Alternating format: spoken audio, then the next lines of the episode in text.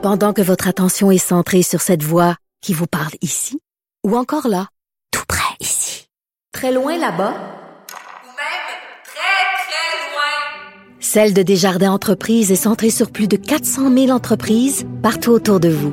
Depuis plus de 120 ans, nos équipes dédiées accompagnent les entrepreneurs d'ici à chaque étape pour qu'ils puissent rester centrés sur ce qui compte, la croissance de leur entreprise.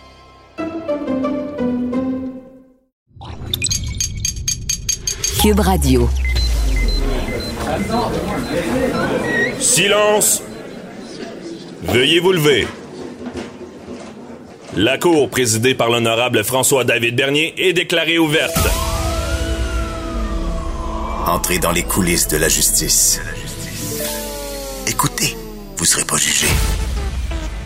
Ils appellent à la barre les acteurs de l'actualité. Oui, votre honneur. Avec François-David Bernier. Avec François-David Bernier. Avocat à la barre. Cube Radio. Bonjour, bienvenue à l'émission, la dernière de l'année. Et euh, je vais vous dire, et non la moindre, euh, je vous souhaite à tous les auditeurs une bonne année, une bonne année 2021. La 2020 n'a pas été facile, on le sait, mais euh, on souhaite du, du, du, meilleur et on reste positif. Euh, et je souhaite une bonne année à toute l'équipe de Cube également. Et euh, dans cette émission, justement, on, on, va être très positif. Il y a des affaires un peu négatives, je vous en reparlerai en début d'émission. Mais euh, au cours d'émission, là, euh, on revient avec une entrevue que j'avais faite avec euh, Mesmer. Mesmer, celui qui, a le mental, qui, qui, peut hypnotiser, vous le connaissez, cet artiste. Et ça peut servir en début d'année parce qu'il va nous parler de, la, de justement de cette force-là du mental, comment on peut l'utiliser à son avantage sans jamais en abuser sur les autres, parce qu'il y, a un pouvoir de convaincre également hein, quand on connaît un petit peu comment jouer avec le subconscient. Et euh, en fin d'émission aussi, euh, Patrice Ouellette, notre gestionnaire de haute performance, qui vient nous, nous donner des trucs comment prendre les bonnes résolutions et surtout comment les tenir. Euh, et aussi, ben, il y a, euh, on revient sur des euh, bonnes nouvelles de 2020. Euh, donc, c'est Raphaël Lavoie qui vient nous parler justement 10 nouvelles positives à retenir en 2020. 26 mots présumés, une année inoubliable. donc, il y a aussi 2020 en images. Et, on parle également ben, des voyages. On revient là-dessus avec Maître Marianne Plamondon, à savoir si l'employeur est obligé de donner des vacances pour notre quarantaine quand on revient de voyage. Et pour commencer, euh, je voulais vous parler de cette nouvelle euh, qui, est assez troublante euh, pour ceux qui l'ont lu dans le journal. C'est un article de Jérémy Bernier, journaliste québécois. Et là, on se rend compte que le Québec pourrait éventuellement devoir faire des choix déchirants sur le traitement des maladies dans les unités de soins intensifs si la situation devait empirer dans, dans les hôpitaux. imaginez un Québec où est-ce qu'on devait choisir qui on soigne. Et on a vu ça en Italie, on se rappelle. Je le sais, beaucoup vont dire, bon, tu, tu comptes des histoires d'horreur, ça arrivera pas, mais on en parle. Il y a des experts qui disent qu'il y a une possibilité. Ça s'est vu dans d'autres pays. Est-ce qu'on veut vivre ça au Québec? Non, jamais. Ça laisserait des, des, des séquelles assez terribles parce que juridiquement parlant, ça amène tout un débat à, savoir est-ce qu'on laisse mourir une personne pour en soigner une autre? Et on parle d'un critère de, de, de longévité, de, de, vie, de, vie expectative. Ça veut dire de dire, bon, ce que ça veut dire en, fait, c'est si tu plus jeune, plus en santé, ben on va on, va te sauver au lieu de sauver quelqu'un qui est plus âgé parce qu'il y a moins d'années devant lui. Lui, mais ce critère-là, pour moi, juridiquement parlant, il, ça tiendrait pas la route. C'est assez discriminatoire sur l'âge, assez clairement. Est-ce que, est-ce que l'urgence sanitaire et tous les grands principes de, santé qui passent avant tout tiendraient? Je suis pas sûr. Je pense qu'à quelque part, euh, on veut pas se rendre là parce que euh, tout ce qui est des droits et libertés protégés par la charte, on le sait, hein, c'est le droit à la vie le droit à la sécurité, euh, le, le, le, bon, consentement aux soins qui vient, vient avec le, l'obligation de donner des soins. Donc, euh, de, je pense pas que ce soit un, qu'un critère qui tiendrait la route. C'est plus le premier arrivé qui va être soigné parce que tout le monde a ce devoir-là de sauver des vies.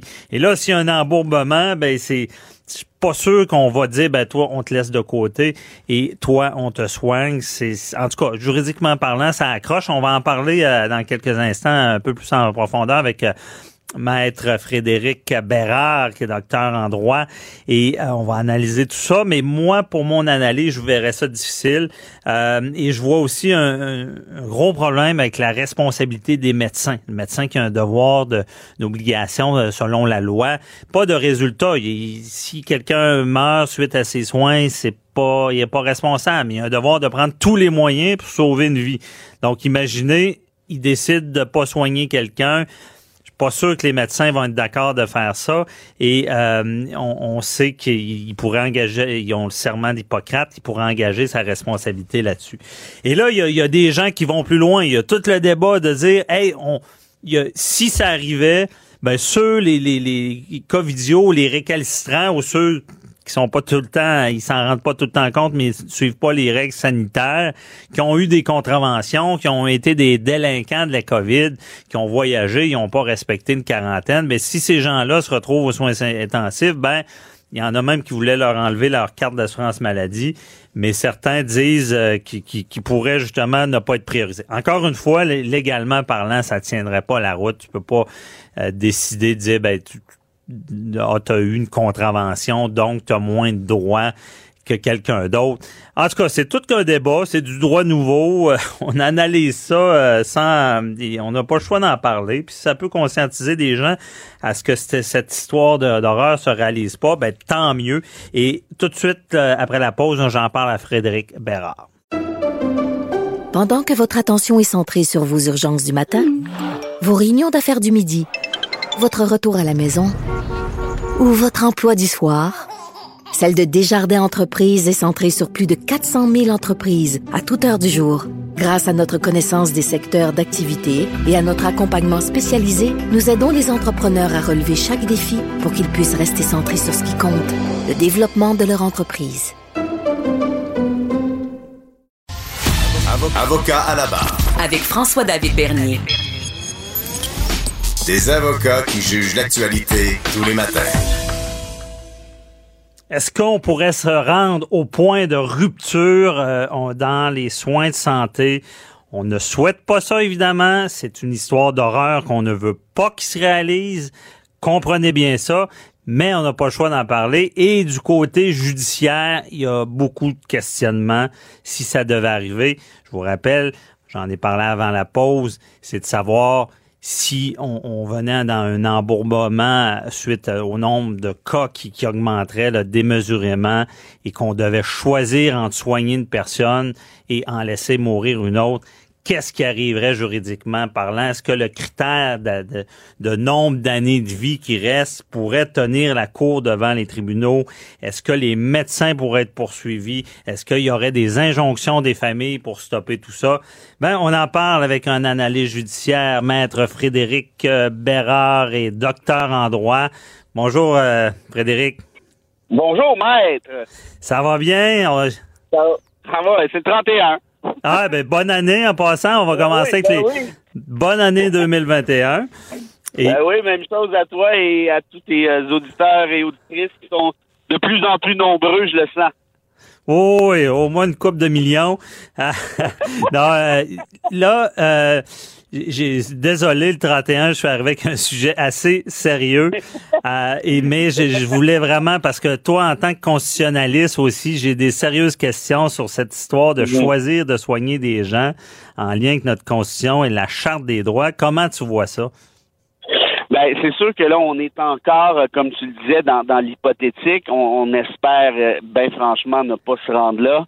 Hmm. Mais je suis content que tu, tu suggères euh, cette réflexion-là parce que c'est quand même peut-être idéal, optimal de faire euh, justement de tenir la discussion avant avant qu'il ne soit trop tard. Si je peux dire, on répare la clôture quand il fait beau et non pas quand il pleut. Euh, cela dit, tu vois, quand, quand tu m'as envoyé ça ou quand euh, Hugo, euh, ton recherchiste, m'a envoyé ça hier plus tôt, j'ai fait, boy, ouais, ça c'est ça c'est la question qui coûte cher. Euh, parce qu'on n'a pas de jurisprudence, hein, évidemment. Puis heureusement qu'on n'en a pas, ça veut dire que c'est jamais euh, posée, cette question-là ne s'est jamais posée au préalable. Ouais. Euh, c'est certain qu'on on devrait faire référence à l'am- comment je dirais à l'amplitude de l'article 7 de la Charte canadienne qui protège le droit à la vie, la liberté et la sécurité.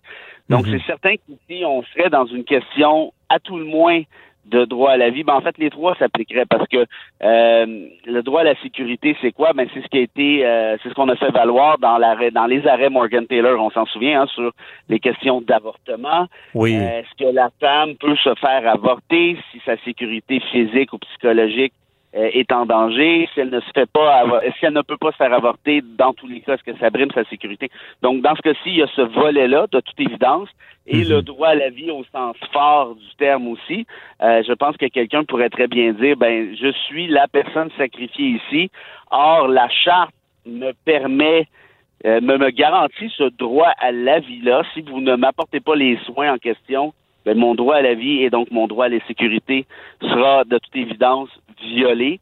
Et ça, ça impose une obligation qu'on dit positive de la part de l'État. Donc, dans ce cas-ci, le gouvernement du Québec ou peut-être le gouvernement du Canada aussi.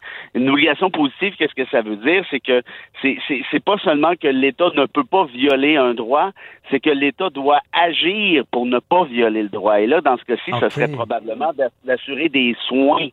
Euh, une fois qu'on a dit ça, par contre, et c'est pour ça que la question que tu poses est absolument intéressante en théorie, puis j'espère qu'on en restera en théorie, on Mhm. s'entend, c'est que même si une cour disait vous allez soigner tout le monde, ben là, si le gouvernement, le ministère de la Santé et autres ben on vient de vous dire que ça sera pas possible. On est en pandémie, puis il y a, je dis n'importe quoi, mais il y a 15-20% des gens qu'on ne pourra pas traiter, qu'on ne pourra pas soigner. Alors, vous pouvez leur donner ce que vous voulez, mais qu'est-ce que vous voulez que je fasse? Donc, en d'autres termes, ta- la, la- la réflexion que tu amènes pose une limite, si je peux dire, ou en fait a comme limite euh, l'état de droit, dans un sens. Ouais. Parce que même Parce que c'est le choix, c'est pas qu'il soit débordé puis qu'il en échappe, ce que l'expression, c'est de dire OK, il y a un protocole et on choisit. Ça, je veux dire, ça doit être attaquable. euh, J'ai Ben, de la ben, difficulté avec ça. ça. Et, et on s'entend que le tribunal dirait, moi, en tout cas, on est dans l'hypothétique encore une fois, Mhm. mais oh, je te, je te dispense de toute responsabilité, sous, sous toute réserve, sans préjudice. Euh, effectivement, là, on, on fait une analyse. Là. Et, et- et donc, mais, mais même si même si le tribunal dit soigner tout le monde, parce que tout le monde a le droit à la vie, là, t'as pas moins droit à la vie quand t'as 90 ans que quand t'en as euh, 22. T'as pas Ouais, moins droit à la vie quand t'es malade que quand t'es en pleine forme. Je veux dire, c'est un droit qui est, qui est inaliénable, qui est Parce que c'est de la discrimination, euh, dire euh, Ben, sur ben, l'âge et sur la, la- la condition physique? Ben absolument. Ça, c'est euh, l'article 15 de la Charte canadienne, notamment.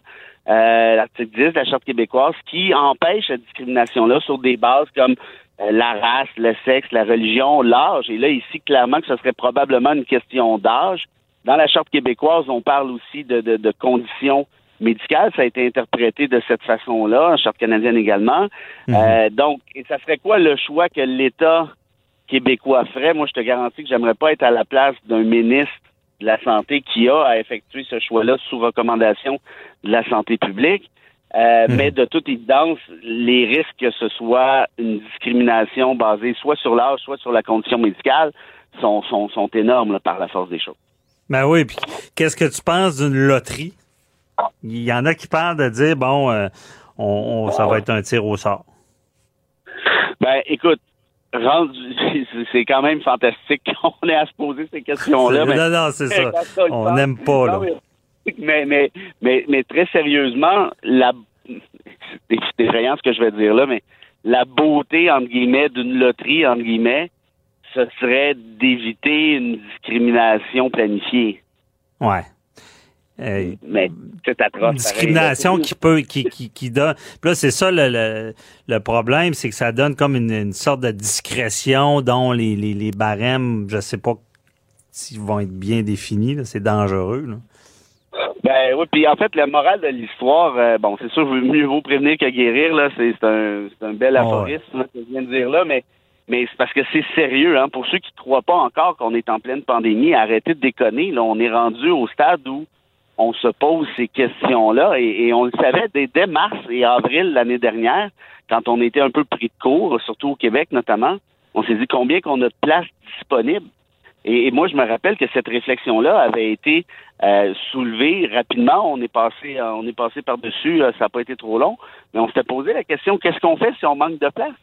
Si on Ouais. a X machines de, de bon je- de- d'oxygène ou je ne sais trop comment ça s'appelle exactement, on fait quoi?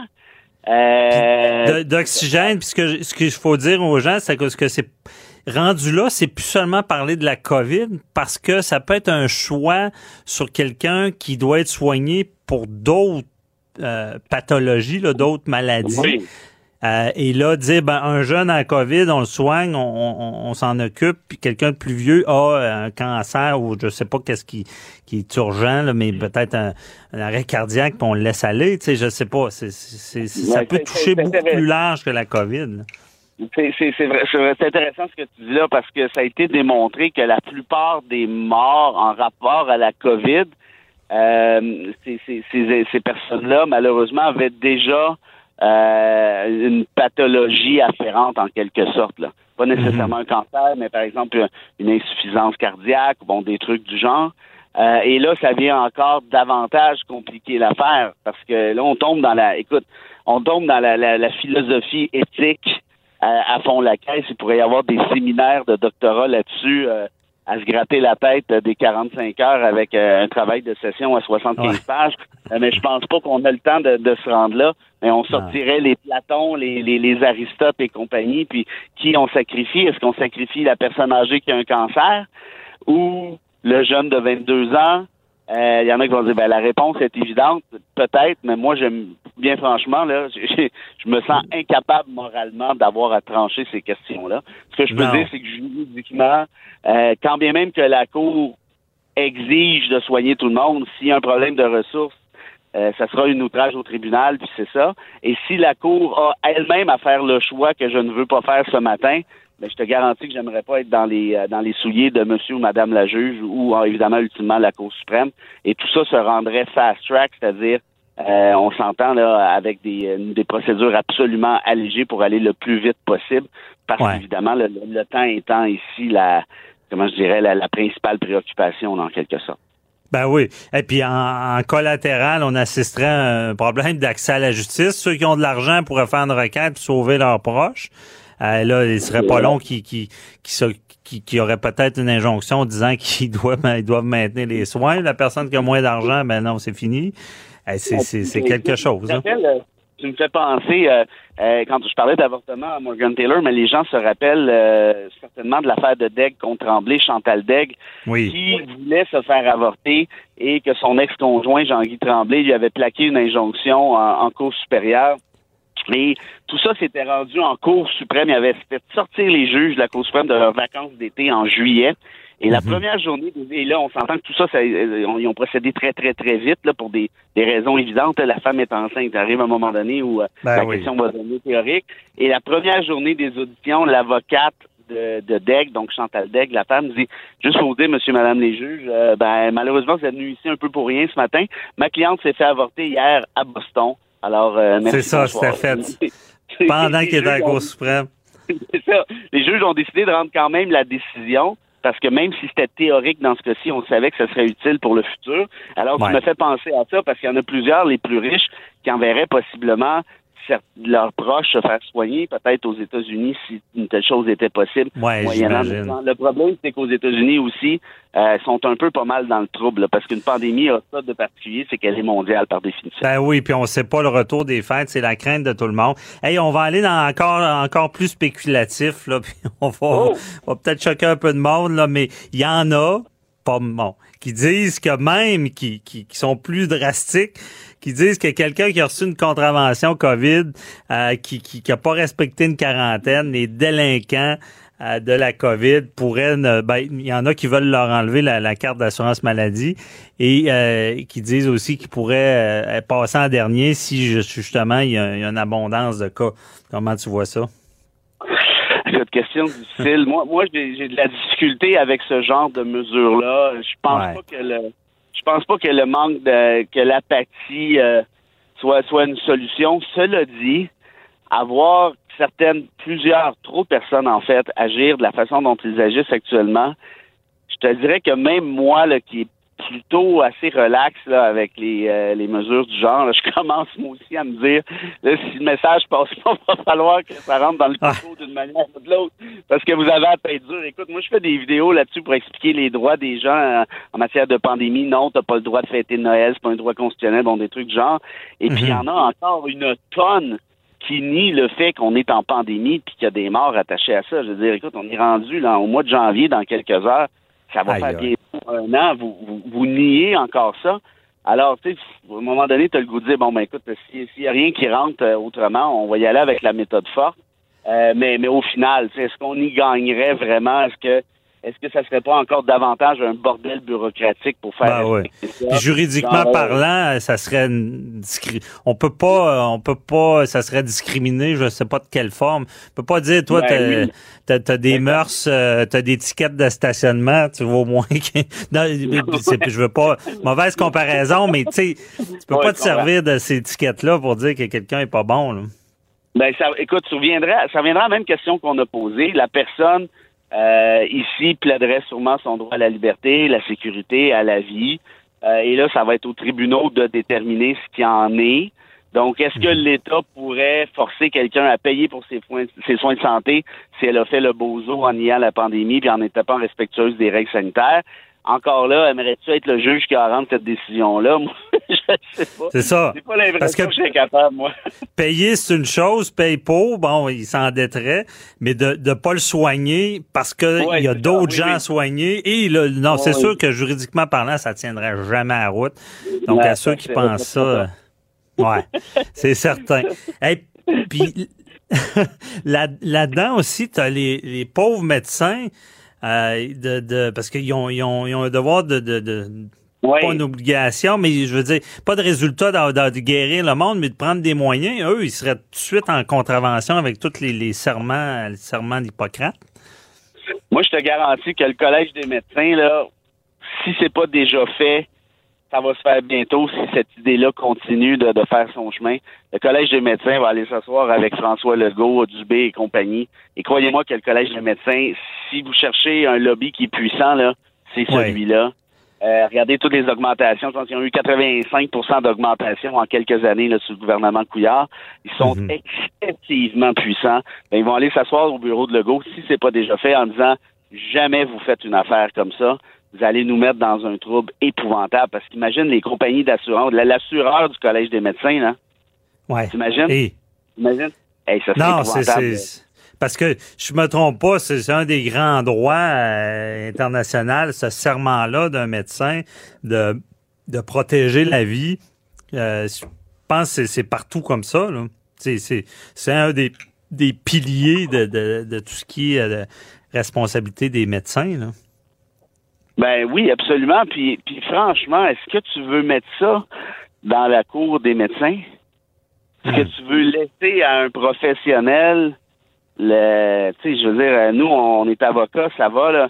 Il peut y avoir des choses excessivement graves. Mais tu sais, par exemple, euh, prenons un exemple pour nous euh, que j'invente, là. Euh, deux familles, deux enfants de familles différentes qui sont qui sont battus, qui sont euh, bon tout ce que tu veux comme atrocité, là, ça, on sait que ça existe. Et là, on a le choix en défendre un ou l'autre. Le tribunal peut entendre un ou l'autre des dossiers. Tu fais quoi? Ouais. Fait que Non, là, imagine, tu sais, non, mais moi, j'essaie de, de, de transporter le dilemme que tu soulèves dans notre profession. Euh, moi, je trouverais ça absolument épouvantable. euh, tu sais, je veux dire, donc, j'imagine pour un médecin, est-ce que c'est à lui de décider s'il va sauver Monsieur X ou Madame Y? Ceci dit, ça, ça existe, ces Ben, dilemmes-là. là. Par exemple, ben en, en oui. période de guerre, des choses du genre, euh, ça s'est déjà vu dans l'histoire. Mais même, même si la loi leur permet, il y en a qui refuseraient, parce que d'un côté, tu aurais la loi, même on l'a vu avec l'aide à mourir, le code criminel avait été modifié, mais il y a des médecins qui refusaient de le faire. Tu sais, c'est parce que. Oui, mais dis-moi si je me trompe, mais je pense que dans cette loi-là, puis peut-être que je dis une connerie, mais je pense qu'on permettait aux médecins de ne pas le pratiquer conformément à leur conscience ou un truc du genre. Si je me trompe Ben, pas. C'était pas dans le code criminel, mais c'est une évidence parce que eux, ils ont cette liberté-là de profession. Même il y a une époque, je pense qu'ils n'étaient pas en contradiction avec le droit criminel, mais ils pouvaient l'être avec leur profession, là, quand la, façon que la loi était rédigée. En tout cas, autre gros dossier. Euh, on a plus de temps, mais très intéressant, Frédéric. Euh, merci. Puis euh, désolé de t'avoir débuté l'année un peu rough, là, mais tu t'en es bien sorti. Je me déprimer bien raide, mais, mais c'est pas grave, on va se repimper tout le monde. Alors, une, excellente année à toi, ta famille et à tous tes auditeurs auditrices. C'est un plaisir de collaborer avec toi, puis au plaisir euh, de, continuer ça en 2021. À toi aussi, bye bye. On se voit en 2021.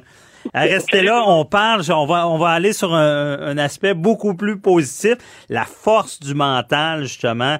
Euh, et on, on, en parle avec euh, Mesmer, que vous connaissez. À tout de suite. Avocat à la barre. Alors je procède à la lecture du verdict. Avec François-David Bernier. Les meilleures plaidoiries que vous entendrez. Cube Radio. La force du subconscient. Euh, dans, dans le domaine juridique, que ce soit les avocats, les affaires, euh, la négociation, euh, le pouvoir de, de convaincre, c'est des éléments qui, qui, jouent beaucoup. Il y a, souvent, dans des négociations, on le dit, il y a des techniques pour euh, réussir à, avoir un peu notre partie. Même, il y a des techniques, on appelle ça euh, le win-win, gagnant-gagnant. On veut chercher le gros gagnant pour des fois en laisser aux autres. Et il y a tous des éléments. Et j'ai rencontré Mesmer à Salut Bonjour et je lui ai dit, j'aimerais avoir certains de tes pouvoirs, si on peut dire, pour et peut-être que je réglerais beaucoup de dossiers et peut-être que je convaincrais encore plus de juges parce que je sens que dans l'hypnose, il y a une bonne partie du subconscient qui joue. Je connais pas tous les détails, mais je reçois Mesmer. Donc bonjour Mesmer. Hey, bonjour, bon matin. bon matin. Donc, j'étais intrigué. Euh, déjà, je, vais, je t'avouer, euh, quand je t'ai rencontré, j'imagine que ça arrive souvent. J'avais un, petit sentiment, euh, est-ce qu'il va m'hypnotiser? Mais honnêtement, je sentais une voix assez grave, des yeux perçants. Et oh, j'étais de ceux qui croyaient pas toujours à ça, mais je connais des gens, dont à TVA, qui m'ont confirmé que ça fonctionne, l'hypnose. Euh, As-tu souvent ce genre de réaction-là euh, des gens quand ils te rendent Ah, c'est tout le temps comme ça, c'est tout le temps comme ça. Les gens ont quand même cette petite crainte, cette peur de savoir si je vais les hypnotiser ou ah. pas. Ça, c'est vrai que c'est là encore. Euh, et même après plusieurs années, je pense que ça s'est renforcé. C'est devenu de plus en plus fort ce sentiment-là, parce que là, ils voient ce que je fais à la télé. Justement, tu en as parlé dans l'émission TVA, mm plein de gens l'ont vécu, ou même quand je le fais sur scène à soir après soir maintenant, euh, il y a beaucoup de monde qui ont vu le show puis ont vu que c'est vrai. Là, alors les, les pires, les, les, les, les sceptiques purs et durs, il y en a de moins en moins maintenant parce que ceux-là ils ont été convaincus parce que leur famille l'ont vécu, eux-mêmes l'ont vécu. Alors à ce moment-là, le doute se dissipe. Mais oui, cette crainte est encore présente. Mm -hmm. la sens, puis moi, j'aime ça m'amuser avec ça aussi. Hein. on est là, puis on, ben oui. notre but, notre, notre but c'est, pas de, me prendre au sérieux non plus, puis d'être le, le, sorcier des temps modernes ou des, des trucs comme ça. J'essaie de démystifier l'hypnose aussi en spectacle. Ben c'est ça. Et euh, justement, quand on dit les, les les sceptiques seront confondus. Parce que Mesmer, ben, j'ai commencé à lire ton livre, un livre qui s'appelle Comment l'hypnose a changé ma vie. Puis ça, je pense, c'est un de tes slogans aussi, de, de, justement, de, de, que les gens comprennent c'est quoi, là. Oui, absolument. Puis les, les spectacles, la télé ben, m'aident à démystifier ça, euh, tout en gardant nos de mystère quand même. Hein. Mm-hmm. euh, on est là pour faire du showbiz, on est là pour euh, pour euh, divertir les gens. En tout cas, moi, je suis là pour ça, les divertir et en même temps faire passer un message que l'hypnose est là, ça existe, c'est vrai. On s'en sert à tous les jours. Puis souvent, même à notre insu, on est influencé par notre environnement, l'entourage, la publicité, la, télé, euh, la radio. Euh, il y a plein de médias comme ça. Nos amis qui nous parlent, des fois, nous influencent avec une description tellement parfaite d'une aventure, d'un phénomène qu'on a l'impression d'y être, d'y adhérer. et les hommes politiques aussi s'en servent hein, pour être capable d'amener les euh, à décider ou à prendre des bonnes décisions, en tout cas de tenter des influencer. OK, je comprends. Donc, ça m'intéresse. Dans le fond, Bon, on voit, je vais apprendre un peu. Euh, et dans le fond, on sait que bon, l'hypnose c'est un état qui est second. On a vu dans tes spectacles, on comprend que c'est peut-être l'extrême de, de, de, du subconscient. Mais si je comprends bien dans ce que tu dis, c'est que le subconscient fait partie de notre vie. Donc, il y a un peu des techniques pour convaincre. Oui, absolument, absolument. Mais écoute, euh, tous ceux qui travaillent, qui travaillent dans la vente ont déjà suivi des séminaires de comment aborder euh, une personne pour arriver à, faire le système d'entonnoir qui, au final, euh, t'es plus bien, bien choix de dire oui. ah, c'est ça. Ben, encore là, ça prend des gens solides pour dire, ben non, finalement, j'ai pas besoin de ton affaire. Sais. mais tu sais, les, les, les, techniques de vente, bon, nous, ils nous posent des questions, puis au final, ben, on répond par des oui, par des non, puis avec les choix qu'on fait, mais on est comme dans un système d'entonnoir puis euh, au final, t'as de l'air con si tu dis non. Tu sais. Ça. Euh, alors, à ce moment-là, l'hypnose, c'est des techniques qui sont, sont, sont, un peu similaires, mais ça va au-delà de ça parce qu'on parle directement au subconscient de la personne et on, on est en, avec la personne, on est là pour la, la, diriger, la guider vers son intérieur et faire sortir l'imaginaire. Mais en même temps, euh, c'est sûr que je me sers de, de, cet état de distraction pour parler au subconscient directement. Pendant que la personne réfléchit à quelque chose, moi, je peux réussir à influencer le subconscient de la personne et c'est ça qui fait en sorte que la personne entre dans cet état second. Et c'est les zones alpha, le subconscient qui va réagir. Et je suis sûr que, euh, toi, tu es avocat, alors mm -hmm. tu as déjà plaidé ou même dans une cour, des fois, ça peut être long. Hein, et là, c'est pas. On voit des gens, même euh, justement, peut-être dans les jurys, euh, qui vont tomber dans la lune. Ils sont là, en même temps, ils sont pas là. Puis pendant qu'ils sont dans cet état second, dans la lune lunatique, mais écoute, l'information rentre, puis le jugement, des fois, peut être altéré. Hein. Et c'est pour ça qu'ils en prennent plusieurs pour que le groupe décide plutôt que ce soit seulement qu'une personne. Ben, c'est ça. le groupe peut, ramener à l'ordre la personne qui avait perdu un peu le fil de, de, de, mhm. de, de, de, justement de la cour. Euh, mais c'est un peu comme ça que ça marche. Hein. C'est pas, ah. pas, seulement qu'une personne qui va décider. Et la même chose pour les, il y a des gens qui me disent à la blague, tu dois avoir des bons taux d'intérêt, tu dois hypnotiser ton banquier. Euh, ben c'est un peu, oui, je pourrais l'hypnotiser lui, mais quand ça passe au conseil en arrière avec 12, 15 personnes qui acceptent ou pas des prêts ou qui au final euh, étudient la, la transaction, puis ils font hey, ça n'a pas d'allure ce que tu as signé là. les gens sont protégés euh, pour ça. C'est ça. Ça finit par se savoir. Mais c'est ça. C'est l'intérêt du subconscient, comme on dit, bon, ben, justement, la cour, c'est le bon exemple. Il y a un jury où il y a des gens convaincre. C'est ça. Nous, on appelle ça souvent taper sur le clou.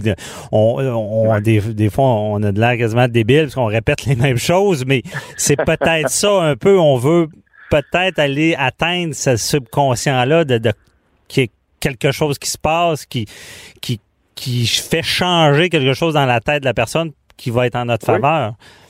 Ben, c'est une technique de conviction. Hein. Tu en es tellement convaincu toi-même que la personne, au final, ben, elle fait comme il a peut-être raison, là, finalement.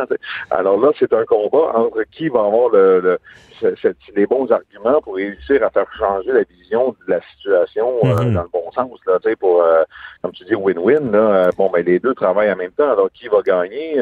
c'est, et c'est sûr qu'avec des bonnes techniques de, de, de on pourrait dire, de la façon de bouger, la façon de les regarder, tu sais, le, jury qui sont là quand tu leur parles ou quand tu parles au juge, il y a une façon de bouger, une façon de, d'argumenter qui va faire en sorte que ça va attirer l'attention et tu vas trouver des bons mots pour euh, euh, justement quand ben moi je le je le fais je le fais sur scène. Quand je vois qu'une personne est prête à hypnotiser je le sens je le vois tu sais. Puis une fois que je le vois dans ses yeux et bang ça se fait ça prend deux secondes le message passe directement. Des fois c'est pas long pour faire changer une personne d'idée hein. C'est euh, ouais. Et dans le gestuel on peut s'en apercevoir et dans la, façon dont elle, elle, respire mais moi je le vois une personne qui respire sur scène de, avec un rythme cardiaque qui est accéléré je dis ok c'est bon c'est bon elle est proche de, de, de partir justement dans cet état-là. Alors, j'ai des techniques qui me permettent de, de, les trouver, moi, les, euh, les bons sujets dans une foule. Alors, dans, et je pense qu'avec la cour, euh, c'est sûr que bon, c'est pas les mêmes euh, enjeux. Hein. Alors il y a, c'est, c'est, c'est différent. Là. Il y a des, il y a des causes. Mais il y a des similitudes, c'est, c'est ça. Ouais, mais c'est ça. On peut pas s'amuser non plus à essayer de convaincre les gens euh, quand c'est des causes extrêmes, comme on vient de voir avec une petite qui vient de décéder. Là, ouais. Bon, ben écoute, c'est là à ce moment-là, tu t'amuses pas, tu vas aller chercher la vérité puis essayer de faire, de faire en sorte que ça, que la vérité sorte. Ben c'est ça.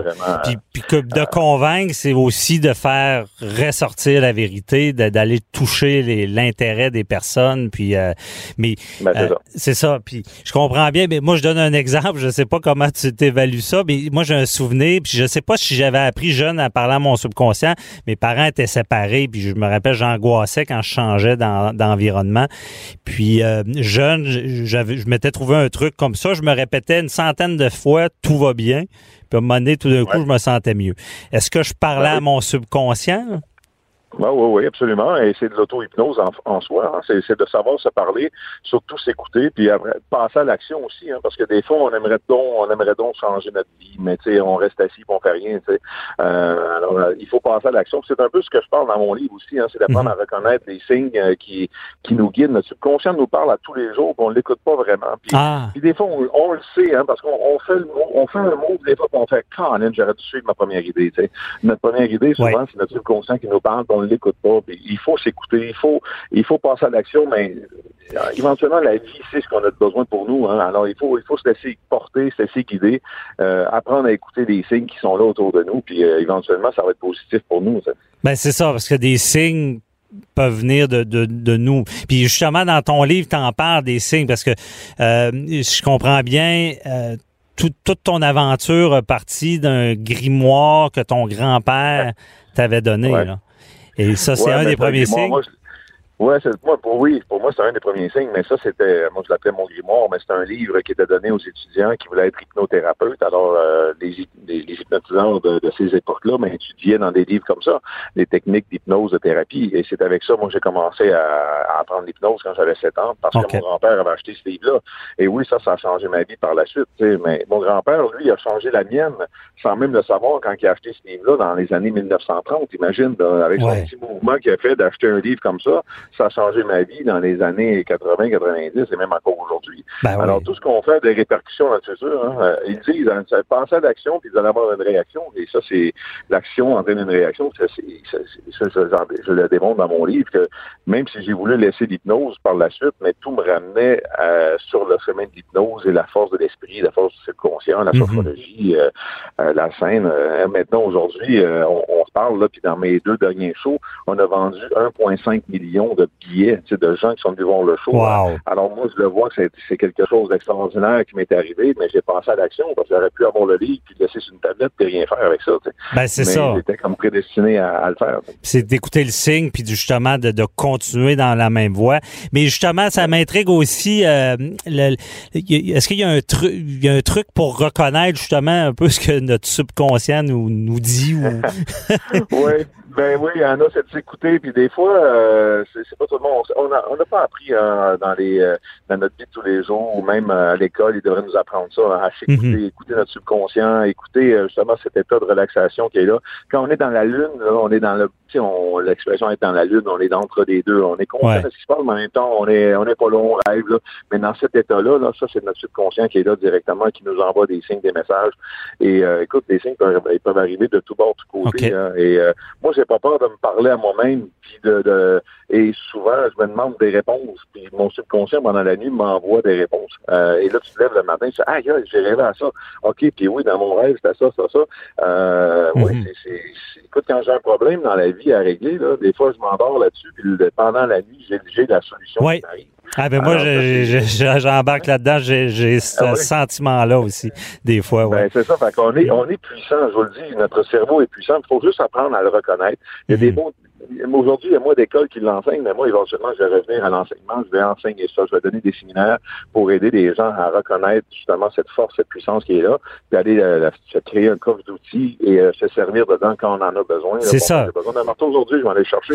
j'ai besoin d'un outil, je vais aller le chercher. Alors moi, j'ai appris à faire ça. Mes enfants l'ont appris. Ma femme l'a appris ça aussi. Alors, euh, Mhm. euh, c'est sûr que ma fille qui a deux ans, là, elle aussi, je vais y monter à le faire, tu sais, parce que. euh, Ben oui, puis c'est bien dit. Chose, euh, ouais, il, faut, il, faut, il, faut, il faut le démonter. Alors, je vais peut-être revenir à l'enseignement quand je vais avoir fini les grosses tournées de spectacles partout là, à travers le monde, là, que je vais vouloir me, me caser un peu plus. Là, je, vais, je vais revenir à ça. Ben c'est ça, puis c'est bien dit, s'en servir. Puis je pense que des fois, à, à t'entendre aussi, ça, de s'écouter se rapproche aussi d'une certaine philosophie qui nous aide à passer à travers ben, beaucoup d'épreuves dans une Ah vie, oui. avoir une bonne attitude, puis ça, ça rejoint tout ça. Et euh, même, on, on- on va finir avec ça, mais aussi, ça va encore plus loin, c'est que dans ton domaine, il y a des gens qui traitent des mots, euh, des, des, des, des choses là, avec la- l'hypnose, là, dans le sens Oh qu'ils réussissent à se guérir. Mhm. Oui, avec l'hypnothérapie, ça peut aider une personne à se libérer de phobie, addiction, euh, problèmes physiques, psychologiques. Euh, ça marche très bien hein, parce que c'est nous avons, nous sommes la personne qui avons les meilleures réponses pour nous. Hein. Et avec l'hypnose, c'est ce qu'on fait, c'est qu'on rentre la personne dans l'état second, dans son subconscient, et on pose des questions au subconscient. En tout cas, moi, c'était ma technique à, à moi. OK. Et le subconscient de la personne, c'est elle qui a la meilleure euh, façon de régler les problèmes. Parce que les problèmes qui nous arrivent dans la vie, là, honnêtement, là, quand tu y penses, c'est des problèmes qu'on est capable de surmonter.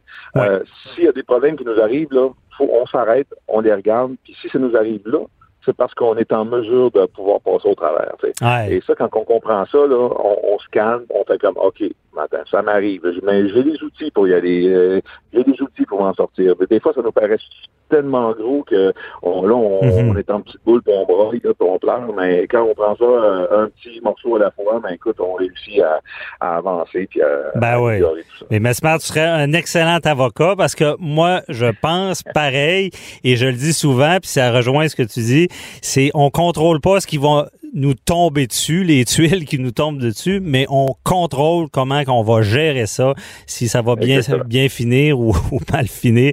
Donc l'attitude, euh, ils disent en anglais, attitude is, is everything. Donc c'est un peu ça que ça, ça rejoint. Mais euh, c'était c'était vraiment intéressant et euh, t'es pro- ben, ton spectacle en ce moment c'est hyper sensoriel et euh, la prochaine date c'est à Victoriaville euh, 9 mai c'est ça? Puis euh, le 10 mai au Saguenay Oui, oui, il me reste encore un petit deux, trois semaines au Québec avant de retourner en Europe au mois de juin. On va faire une autre tournée de trois semaines. Après, ben écoute, j'ai pris un été de congé complètement. Je reviens à l'automne pour d'autres représentations partout au Québec encore. Alors, euh, ça finit pas. hein, on continue. Euh, toutes les dates sont sur mon site, mesmer.ca ou sur ma page Facebook, Instagram. Euh, ça, tout, tout, tout est là. Puis euh, c'est le temps de venir voir le nouveau show. Là, ça fait à peu près un an et demi qu'on le roule. Là, puis il est excellent, je vous le dis, vous allez vous amuser. Oh oui, on invite tout le monde à aller voir. Puis en plus, on, on connaît avec le livre aussi ton côté humain et euh, ta philosophie. Donc, ça peut rien qu'être bénéfique d'aller voir ce show-là. Donc, merci beaucoup, Mesmer, puis bonne journée. Merci. Bye bye. Merci. Pendant que votre attention est centrée sur vos urgences du matin, vos réunions d'affaires du midi, votre retour à la maison ou votre emploi du soir, celle de Desjardins Entreprises est centrée sur plus de 400 000 entreprises à toute heure du jour. Grâce à notre connaissance des secteurs d'activité et à notre accompagnement spécialisé, nous aidons les entrepreneurs à relever chaque défi pour qu'ils puissent rester centrés sur ce qui compte, le développement de leur entreprise.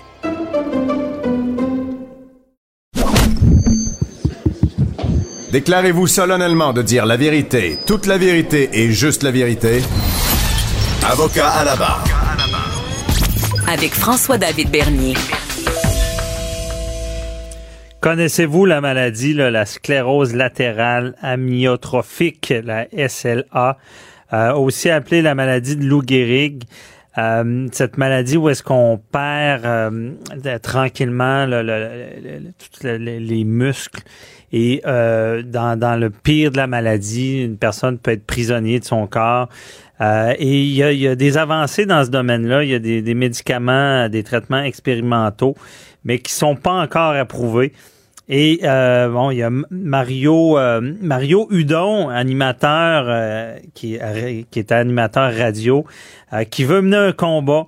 Un combat, euh, il sait que ses jours sont comptés alors qu'il est atteint de la maladie. Euh, sauf qu'il souhaite laisser un héritage en se battant pour permettre aux gens atteints d'obtenir de nouveaux traitements contre cette maladie. Et il est avec nous. Bonjour, Monsieur Hudon. Bonjour à vous. Merci d'être avec nous. Euh, Vous, vous menez tout qu'un un combat. Euh, et on est de votre côté. Euh, on espère que ça, ça va aboutir, comme on dit. Mais c'est quoi le problème en ce moment? Il y a, il y a- il y a des nouvelles avancées, mais vous pouvez pas en bénéficier. Ben, et, euh, lorsque Norman McIsaac, qui est un gars qui a la SLA depuis sept ans, qui a déjà dépassé l'espérance de vie qui est de 3-5 ans euh, pour ceux qui sont atteints de la, de la SLA, euh, il a- lui a déposé une pétition parce qu'il y avait déjà eu une motion à l'Assemblée nationale euh, pour euh, accélérer ou au moins euh, faire des efforts pour que la SLA soit mieux encadrée, que les recherches, euh, qu'on pousse pour les recherches. Le problème, c'est qu'il y a présentement des des, euh, des peut-être des solutions ou des choses au moins qui sont intéressantes qui peuvent arriver, mais le processus d'approbation de Santé Canada d'un médicament prend entre 18 et 24 mois pour qu'il soit approuvé et disponible pour les gens qui sont atteints de peu importe la maladie. Pour ce qui est de la SLA, comme l'espérance de vie, exemple, pour moi qui viens d'être diagnostiqué au, mois au début décembre, euh, j'ai espérance de vie de 3 à 5 ans. Si j'attends 24 mois avant de trouver un médicament qui pourrait stopper euh, la maladie, ben c'est sûr qu'au moment où je vais, il va être disponible, je risque d'être sur respirateur et il va peut-être être décédé. Ah, ça n'a pas de sens. C'est une question de. Il faut que ce soit accéléré et plus Parce que vous êtes prêt à prendre des risques, là.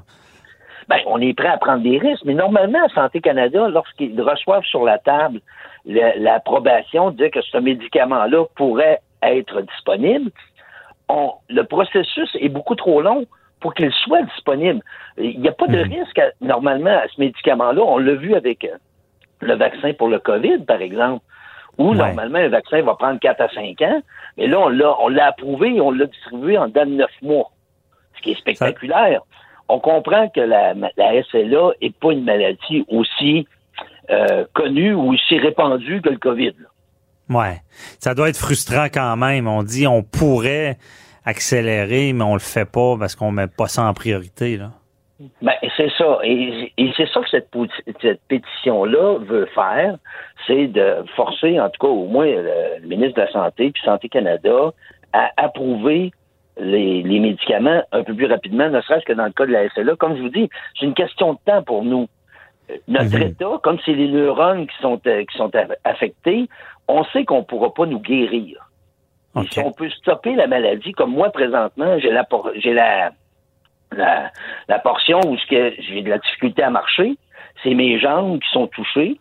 Mais d'autres, lorsque la maladie débute, c'est la, parole. Moi, j'aime beaucoup parler. Je suis chanceux d'avoir euh, eu ça comme problème.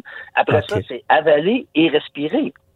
Pour eux, en dedans de 24, de, de 24 mois, c'est presque plus vivable.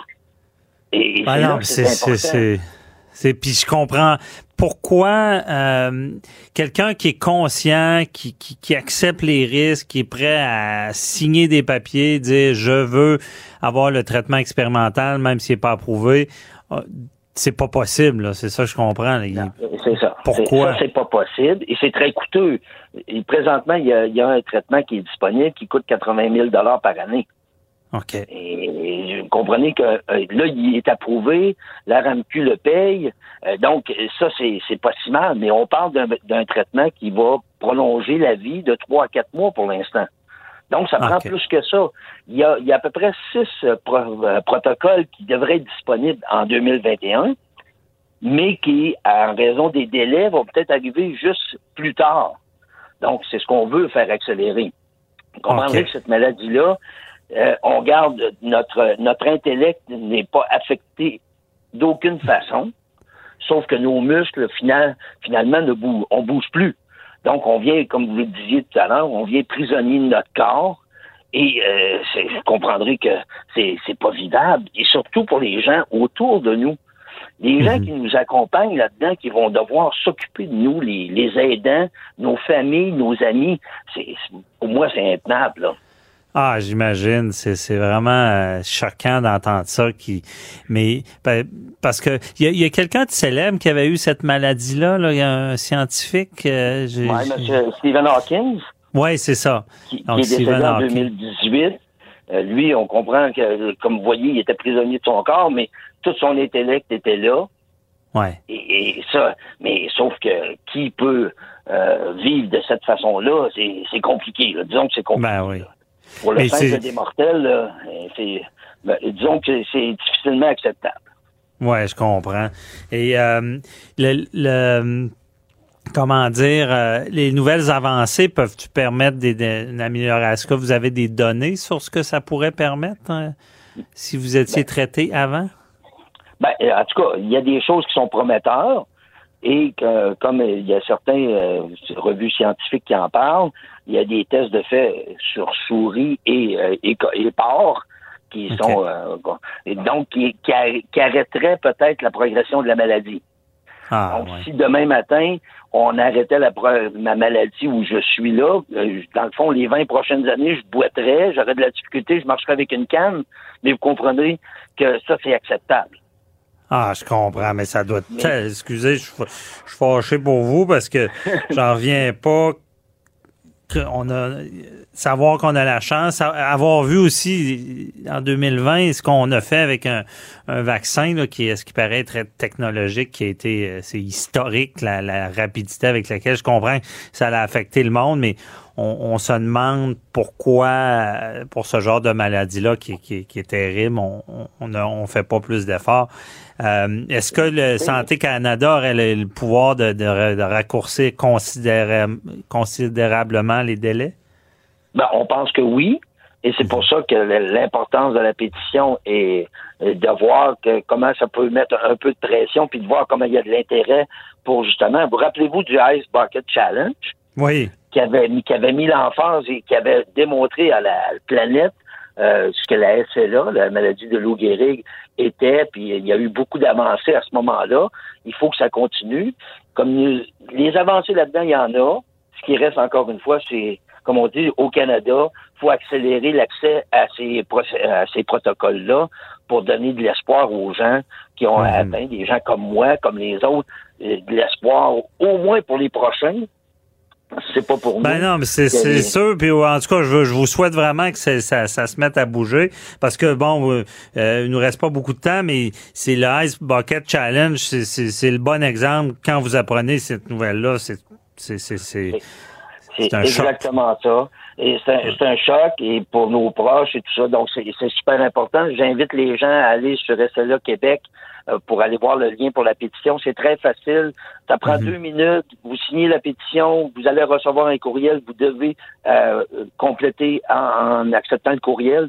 Donc, c'est très, très important pour nous. On est passé de 800 au Québec. On est à plus de 6700 maintenant. On est, on est passé de 3500 au Canada. On est presque à 12 000 signatures là, depuis deux semaines. Donc, pour nous, c'est super important. C'est de l'espoir. C'est, ben oui. On a besoin de vous, là. Ben oui, on invite les auditeurs, le faites-le. Si vous avez de quoi faire dans la journée, bonne cause, euh, prenez le temps. Moi, je vais le faire également. Euh, on vous souhaite vraiment de, de, de, que, le gouvernement se réveille euh, parce que c'est maintenant qu'il faut agir, puis on vous comprend. merci beaucoup de nous avoir parlé de tout ça, puis on, vous souhaite bon courage, là, puis le meilleur dans, dans on espère que ça débloque pour vous euh, donc, Mario Hudon, ben, bonne journée. Merci, bonne année 2021. Santé à tout le monde. Bonne année à vous aussi. Bye bye. Bye. Restez avec nous. Euh, au retour, on parle avec euh, Étienne Boudou Laforce, qui a écrit un texte d'opinion en lien avec, euh, bon, on parlait de science, on parlait d'accélération. Il se demande vaccination obligatoire ou incapacité à convaincre? On lui en parle dans quelques minutes. Pendant que votre attention est centrée sur vos urgences du matin, vos réunions d'affaires du midi, votre retour à la maison ou votre emploi du soir, celle de Desjardins Entreprises est centrée sur plus de 400 000 entreprises à toute heure du jour. Grâce à notre connaissance des secteurs d'activité et à notre accompagnement spécialisé, nous aidons les entrepreneurs à relever chaque défi pour qu'ils puissent rester centrés sur ce qui compte, le développement de leur entreprise.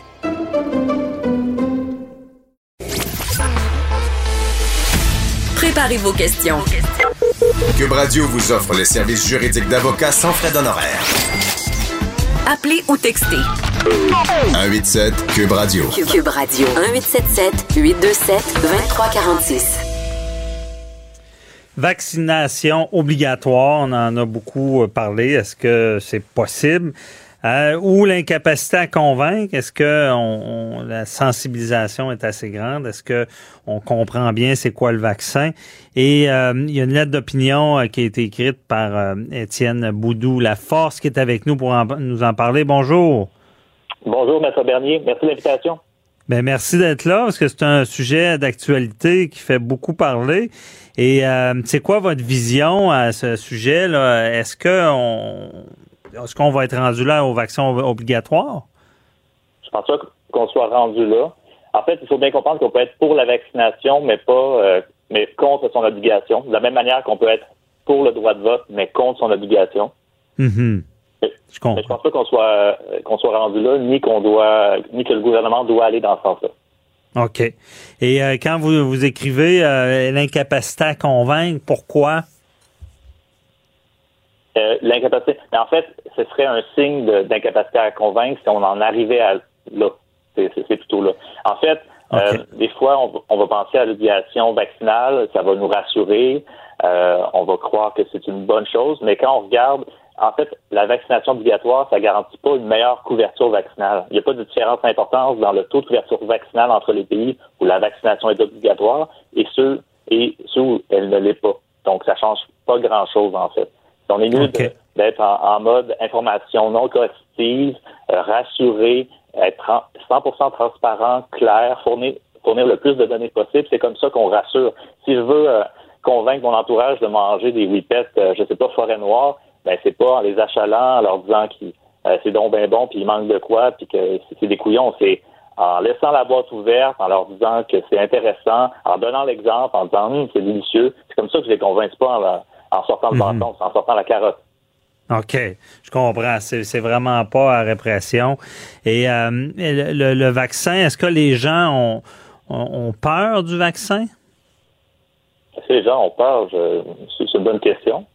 Ben, moi, admettons, j'ai pas peur du, du vaccin, je vais me faire vacciner, no- notamment parce que dans mon entourage, euh, j'ai des cardiaques, il y en a un qui a un problème respiratoire, il y a de l'obésité, donc moi, je vais me faire vacciner. Est-ce que les gens ont peur? Je pense que les gens ont davantage des questions, ont davantage des interrogations, plus qu'autre chose.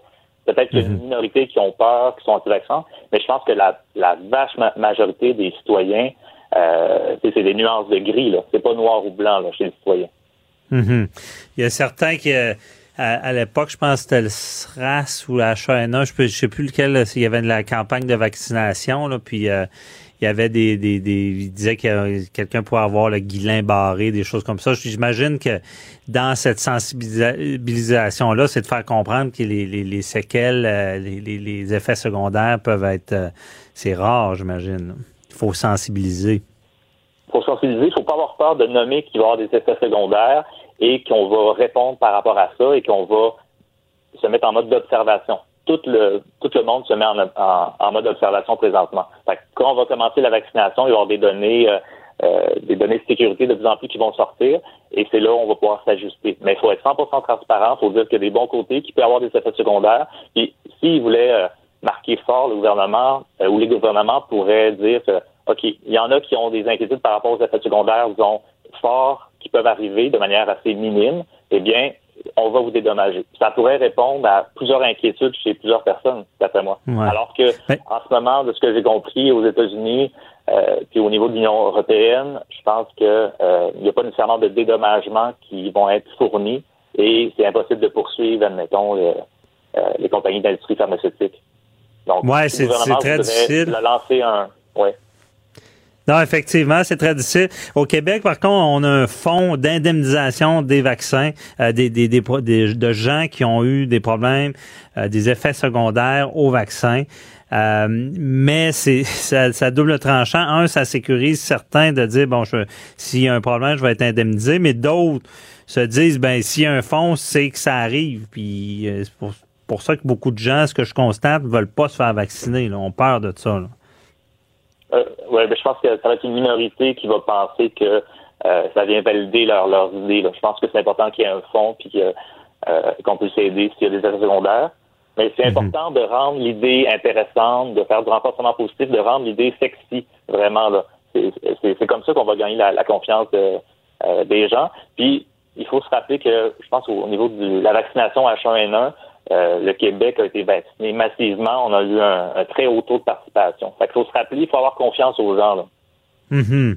Euh, H1N1, c'est ça, ça avait bien fonctionné. Ben moi, je m'étais fait vacciner, euh, comme beaucoup. Puis à un moment donné, ben là, c'était tombé. Là, c'est la, la, la maladie euh, et ça avait arrêté. Mais on sentait ça venir. euh, en tout cas, je me rappelle à, l'époque, on, c'était, ça n'a pas duré si longtemps. Là, puis on sentait venir ce- ce- cette vague de contestation là contre le vaccin. là. Oui, puis c'est là où si on se met en mode obligation vaccinale, ça va sûrement peut-être en craquer certains. Ça va venir valider que, oh mon Dieu, on nous contrôle tout ça. Donc, c'est pour ça que c'est vraiment pas une option à, choisir. Et euh, puis, à la fois, c'est un super outil, c'est une bonne nouvelle les vaccins. Euh, il faut pas oublier que c'est un outil parmi d'autres. Donc, c'est pas une panacée. Et il faut continuer à, à se laver les mains, porter le masque, qu'on continue de dépister massivement, d'isoler, tracer et traiter précocement les symptômes de la maladie, parce que euh, peut-être que je suis pas à jour, mais j'ai l'impression qu'on laisse encore des gens qui ont le diagnostic de la COVID chez eux et on les invite pas à l'hôpital pour les pour les observer et pour les traiter les symptômes précocement de la maladie. Il y a plein de choses qu'on peut faire autrement. C'est une bonne nouvelle la, les vaccins, mais il y a d'autres choses à faire en même temps aussi. Oui, effectivement, tout le temps, prévention, c'est toujours bienvenu. Mais euh, le, gouvernement, parce que euh, on en parle beaucoup, la loi ça, sur la, santé publique, l'état d'urgence sanitaire permet au gouvernement d'obliger le vaccin, euh, permet de, de cibler une partie de la population qui pourrait être obligée. Bon, c'est sûr qu'on pense aux gens qui travaillent avec des personnes vulnérables. Euh, euh, la loi est très sévère, euh, va aller jusqu'à dire qu'un juge peut ordonner qu'on à quelqu'un d'être vacciné, qu'une fois que c'est ordonné, on peut le prendre de force l'amener dans un, centre de vaccination et le forcer, digne d'un film, quasiment l'attacher, le vacciner pour que ça marche. Bon, ça, c'est l'épouvantail, l'histoire d'horreur. Mais ce que vous dites, c'est dans les faits, sur le terrain, ça marcherait jamais là, de forcer comme ça. Là. Je pense pas, puis ça ça pas nécessairement euh, le, résultat escompté. Fait que ça mhm. rassurerait ceux qui sont en faveur, mais ça convaincrait pas. Et je ne sais pas s'il y aurait davantage de monde qui serait vacciné statistiquement dans les faits. Donc, ça rassurerait euh, certains Mais de toute mhm. façon, on ne va pas en arriver là. De toute manière, je pense que vous connaissez assez bien, euh, vous soulevez des bons points. Au niveau du droit, ça va être du nouveau droit. Là, ça va être euh, tension entre euh, charte individuelle canadienne-québécoise versus euh, ce dont vous avez parlé. Je pense que c'est l'article 20, j'ai oublié. Mhm. Mais, ouais, ouais. Mais je pense pas qu'on va en, arriver là, puis je pense il, le faut pas. Là. Ce, serait un, aveu d'échec de, complet de communication au niveau sanitaire. Là. Non, ben c'est ce que je crois aussi parce que c'est dans la théorie ça, ça, ça se dit bien, puis on en a parlé, mais euh, dans la pratique, euh, c'est quoi euh, la ça sera pas une, deuxième crise d'octobre que l'armée va débarquer puis va, va, va, va, vacciner de force des gens. S'il y a un mouvement, parce qu'on le sent, là, imaginez le mouvement qu'il y a eu pour les masques, là, euh, penser au vaccin si on forçait euh, ça serait fois, fois 20. Là, c'est les, les, on, est dans un masque, un bout de tissu dans le visage, là, tandis que le vaccin, euh, c'est, on, on, entre en conflit avec tous les droits sur euh, le, le, le, le, droit aux soins, le consentement aux soins, le refus de soins, le droit à la sécurité. C'est, c'est le fait de l'intrusion de planter un église, un église, une aiguille et d'injecter un liquide, là, on serait, on serait ailleurs. Donc, c'est sûr ce que vous dites, je le comprends bien. Travaillons, euh, c'est ça vos solutions, c'est de la sensibilisation par-dessus sensibilisation. Oui, oui, tout à fait. Puis, de toute façon, euh, on, est loin de, consentement libre et éclairé là, avec ce que vous dites. Là, si on en vient à ça, mm-hmm. c'est un, échec. Puis, il euh, faut arrêter aussi de penser que le, il, y a, il y a des vastes mouvements où c'est polarisé. On a l'impression que c'est polarisé, mais j'ai pas l'impression que euh, ça soit euh, si noir et blanc. Je pense que les gens sont capables de, de, se parler, sont capables de recevoir l'information directive, euh, sont capables de, de, regagner confiance. Et le, piège, en fait, euh, ce que je voulais souligner, c'est que présentement, c'est la situation pandémique, ça nous affecte tous psychologiquement, on est tous à, à cran mm-hmm. et il faut surtout pas rentrer dans traiter son prochain avec peu de respect. C'est pas énorme. Non, non, c'est sûr. Le social, c'est, il faut pas rentrer là-dedans. on se met à, traiter son, voisin comme un ignore, comme euh, on le disqualifie tout de suite. On, est mieux de se dire, OK, comment on peut faire autrement notre communication pour être convaincant? C'est vrai. on ne sait pas encore combien on a besoin de pourcentage de population pour que ça l'immunité Non, euh, mais de la population Je crois, je crois, je crois en votre méthode un peu plus, euh, puis euh, effectivement, puis la, la, la, la lueur de- d'un- d'un d'un futur meilleur, je pense, va aider beaucoup de gens à être convaincus. Merci beaucoup, euh, Étienne Boudou-Laforce, euh, de nous avoir, euh, et euh, on invite les, les gens à aller euh, vous lire euh, dans le Journal de Montréal. Bonne journée. Je vous remercie. Bonne journée. Bye bye. Restez là, on parle à Raphaël Lavoie, producteur de contenu au Journal de Québec.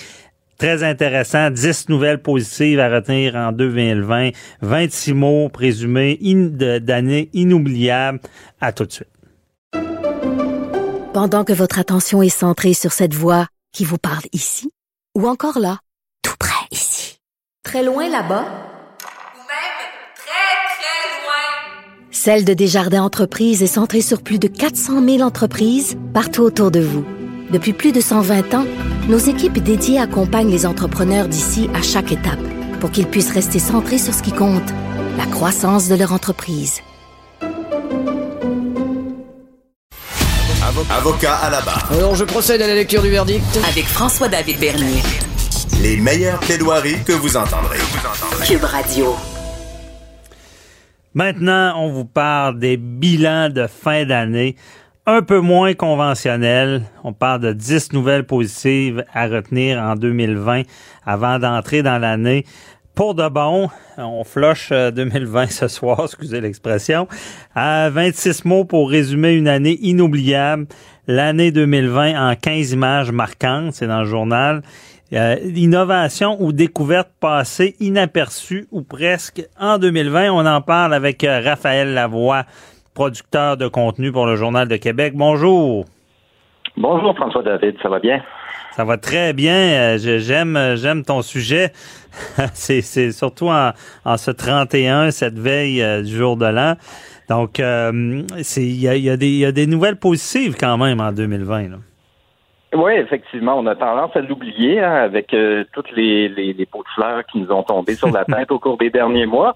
Mais bon, il y a eu des, il y a eu du bon, il y a de bonnes choses qui sont euh, passées en 2020. Et puis euh, bon, ben c'est ça. euh, on a fait différentes revues de l'année, comme tu l'expliquais, euh, d'équipes euh, numériques du Journal de Québec là, qui sont euh, peut-être un peu plus euh, un peu plus différentes parce que bon, on a eu une année différente, faut le dire. Donc euh, Ouais. d'entre elles étaient euh, les, les nouvelles positives à retenir parce qu'il y en a eu. Euh, Parce que c'est facile de tomber dans le négatif, mais je trouve ça intéressant. Là. Euh, positive, c'est, c'est quoi la première? Ben, on a tendance à l'oublier, mais euh, Laurent Duvernay-Tardif a gagné le Super Bowl cette année. Ça s'est pas passé là, il y a trois ans. Ça s'est passé Ah ouais. euh, le 2 février dernier.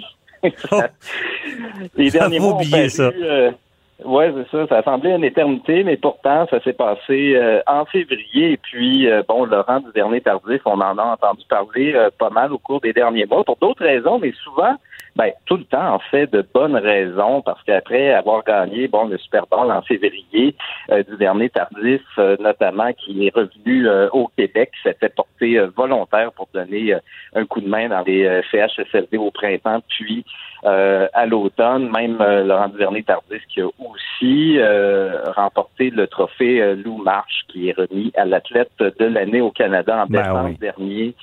Donc, quel homme! il y a, je dis ça à la blague, mais des fois, il est tellement parfait qu'il en est fatigant. Là.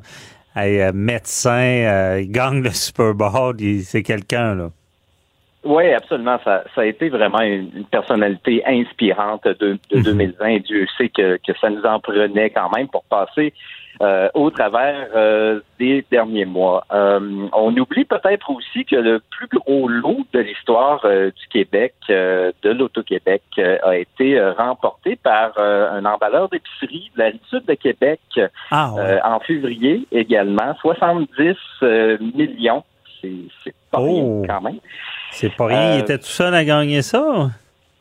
Ça a été partagé avec sa famille, donc euh, bon, ça, ça donnait un coup de main. 70 millions, euh, Euh, pour plusieurs, c'est, peut-être pas assez d'une vie pour euh, le dépenser.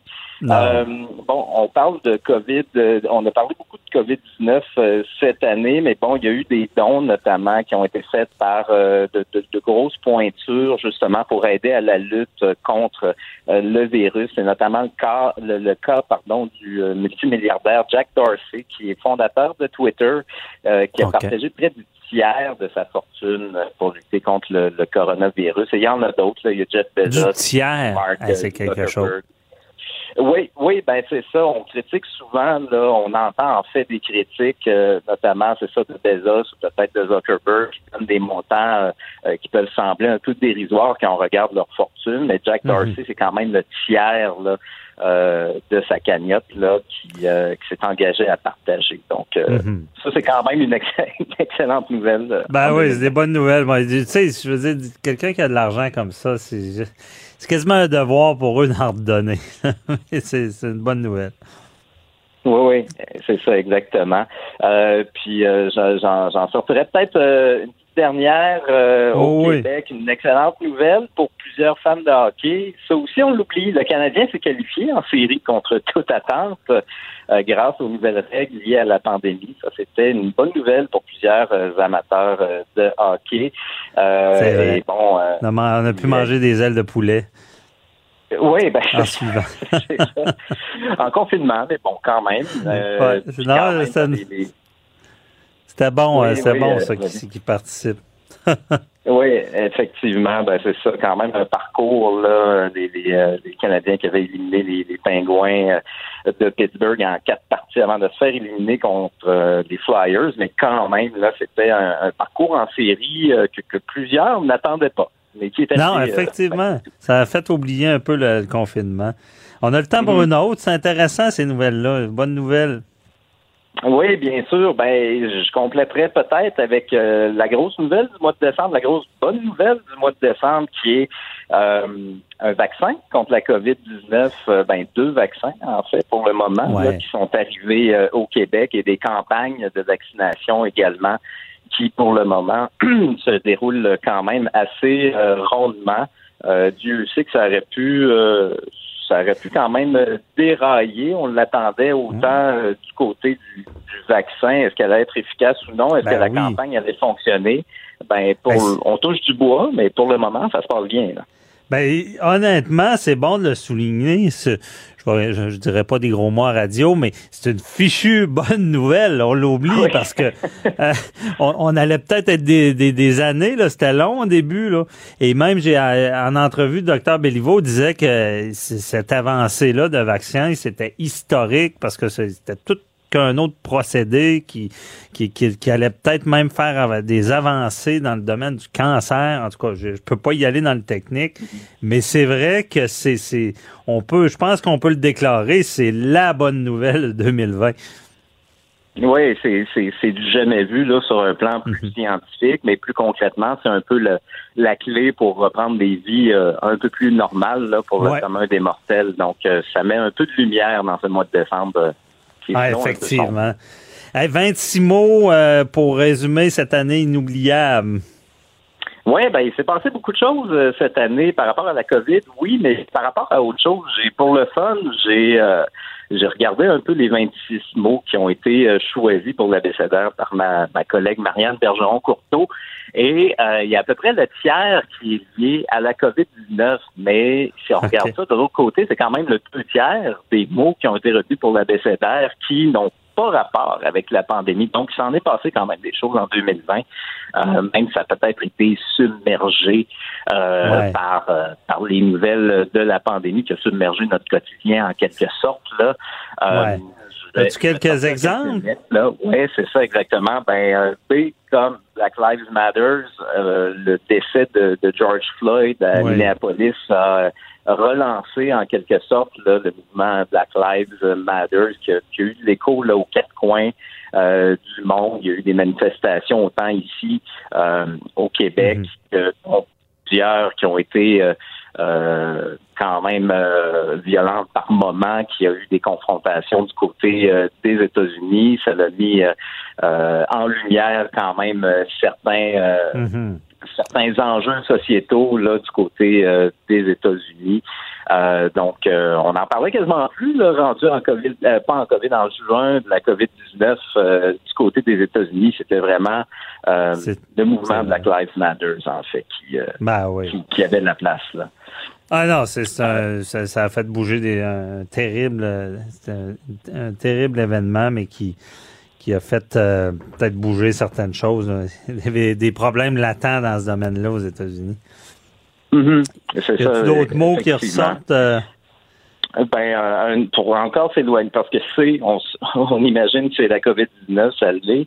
Euh, D comme ouais. dénonciation, il y a eu un autre mouvement qui a, qui a déferlé sur le Québec euh, en juillet, bon, qui qui a, qui a, emporté sur son passage quand même bon nombre de personnalités euh, publiques. Là, on parle de, de Marie-Pierre Morin, euh, Bernard mm -hmm. Perrault, Kevin Parent, David Desrosiers, euh, pour ne nommer que ceux-là. Il y a eu beaucoup euh, de répercussions aussi euh, dans le monde du, du, web. En fait, plusieurs personnalités web, que ce soit des youtubeurs, des influenceurs, qui ont aussi été sur les, les réseaux sociaux euh, cet été.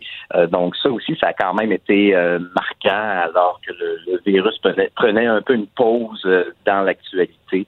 C'est vrai, c'est, ça a tellement fait jaser, comme on dit, même il y a encore des, des, des séquelles de ça, de, des, des deux côtés. C'est, on, on, sent une volonté des, des, des présumées victimes de, de bouger. C'est sûr que moi, je trouvais pas tout le temps que c'était le bon, euh, la bonne, bonne méthode. Méthode. Il y a aussi le site euh, dit son nom là, qui a fait quelques dommages euh, qui, qui étaient assez particuliers. C'est vrai que ça a fait beaucoup euh, parler, puis on oublie ça avec la COVID. Oui, ben un autre dossier qui a, qui a fait euh, couler euh, beaucoup d'encre au cours euh, des derniers mois, un long dossier, c'est celui de l'élection américaine. Donc J comme Joe Biden, qui est devenu euh, le, le, le, président élu euh, aux États-Unis, après quand même toute une saga qui, s'est déroulée bon pendant la campagne présidentielle, mais aussi bon après une soirée électorale qui n'a pas été facile, une semaine électorale, on pourrait dire en quelque ouais. sorte du côté euh, des États-Unis. Euh, donc Joe Biden qui sera euh, qui sera le nom en quelque sorte qui va qui, qui, va marquer pour les quatre prochaines années la politique et l'actualité américaine. Ben oui. Et aussi la surprise de, de du mouvement, c'est quand même Donald Trump qui est resté fort aux États-Unis là, la sorte de mentalité instaurée par Donald Trump là, qui va qui oui, va peut-être être oui, repris dans les prochaines élections. Oui, ben c'est sûr que euh, on peut pas prédire l'avenir, mais quelqu'un qui prédirait qu'on ne parlera plus de Donald Trump pour les quatre prochaines années, qu'il va disparaître complètement du paysage euh, politique, euh, bon, je, moi je, je miserais pas mon argent là-dessus. Non, c'est ça. Il y a un nouveau mot aussi, c'est le, le, le Trumpiste. Ça sera peut-être Mhm. mm -hmm. même plus Donald Trump, mais le Trumpiste pourrait rester.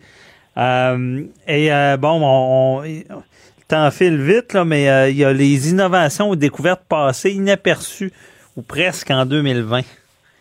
Oui, ben c'est ça. En ce moment, on parle beaucoup du vaccin. On l'a dit il y a quelques minutes. Là, c'est quand même une percée historique euh, dans le monde de la science, mais il y a eu quand même d'autres découvertes, d'autres innovations euh, mmh. qui, comme tu le dis, sont passées euh, carrément inaperçues ou presque en 2020. Euh, L'intelligence artificielle, notamment, bon, ça, il y a des percées quand même d'année en année.